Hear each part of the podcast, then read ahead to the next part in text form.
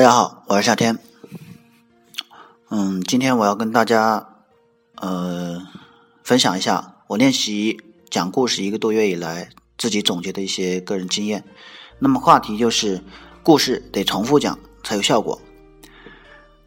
不知道大家在讲故练习讲故事这段期间有没有碰到过这样一个问题？那就是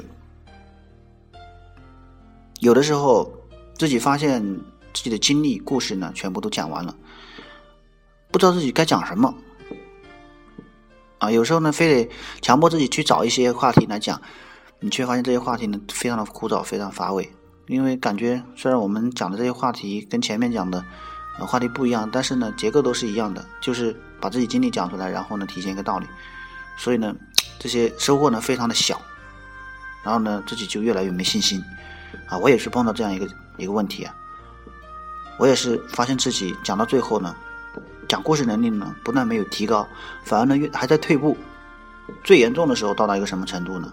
啊，就是，呃，在讲一个话题之前，我先要想一想这个话题该怎么讲，要想半个小时。然后呢，在讲的时候呢，要讲个两个多小时才能把一个故事讲好。这样讲一个故事就得花三个小时时间了。啊，已经到这个程度，到这个程度呢，我真的是没有信心再练下去了。我心情非常的烦躁。我根本就觉得自己没有心思练下去，有的时候强迫自己去练习吧，但是呢，因为自己状态不好，心情也不好啊，根本就无法投入到里面，就形成了一个恶性的循环，开始觉得讲故事是不是没有用，开始怀疑。那到了元旦那两天嘛，我休息了两天，调整了一下心态，啊，自己心情稍微变好了一点。然后呢，我开始反思自己，呃，讲故事这么长时间以来一些问题。然后我找出了自己一个最严重的问题，那就是自己有的时候讲故事不知道该讲什么了，没什么可讲了。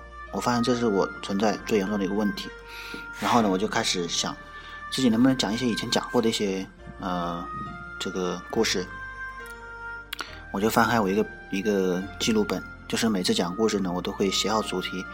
呃，写在一个本子上。现在呢，故事呢讲了很多了，所以呢就有厚厚的一叠。我翻开了，呃，开始讲一些一个以前讲过的故事。在讲的过程当中呢，我发现讲的非常的顺畅，而且呢根本就不需要自己怎么去组织语言，一遍就通过了。而且呢讲的还算是比较有条理的。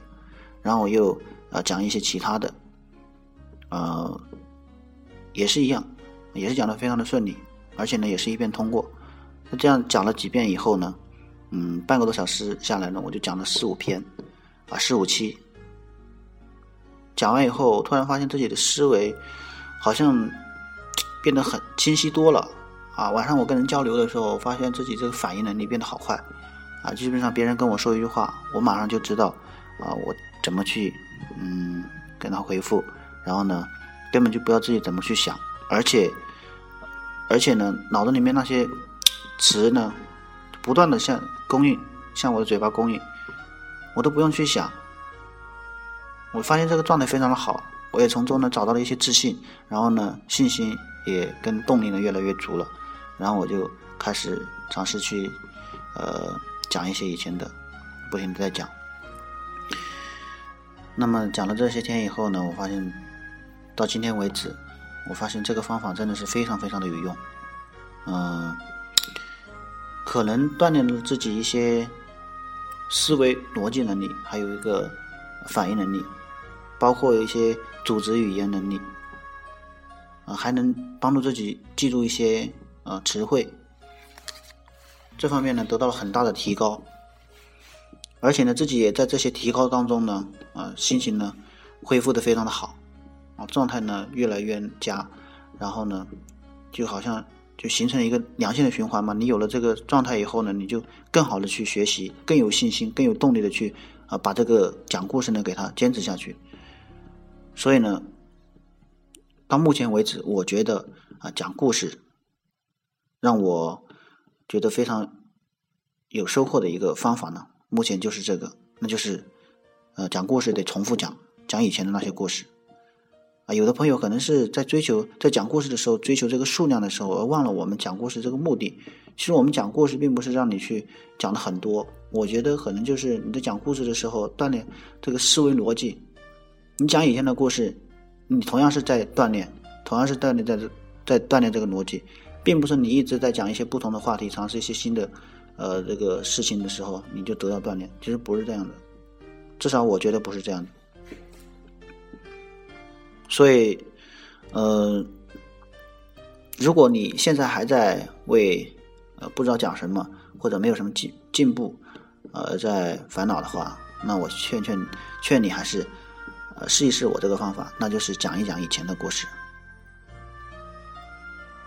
你讲的多了以后，我相信，呃你会看到一些明显的进步，然后呢？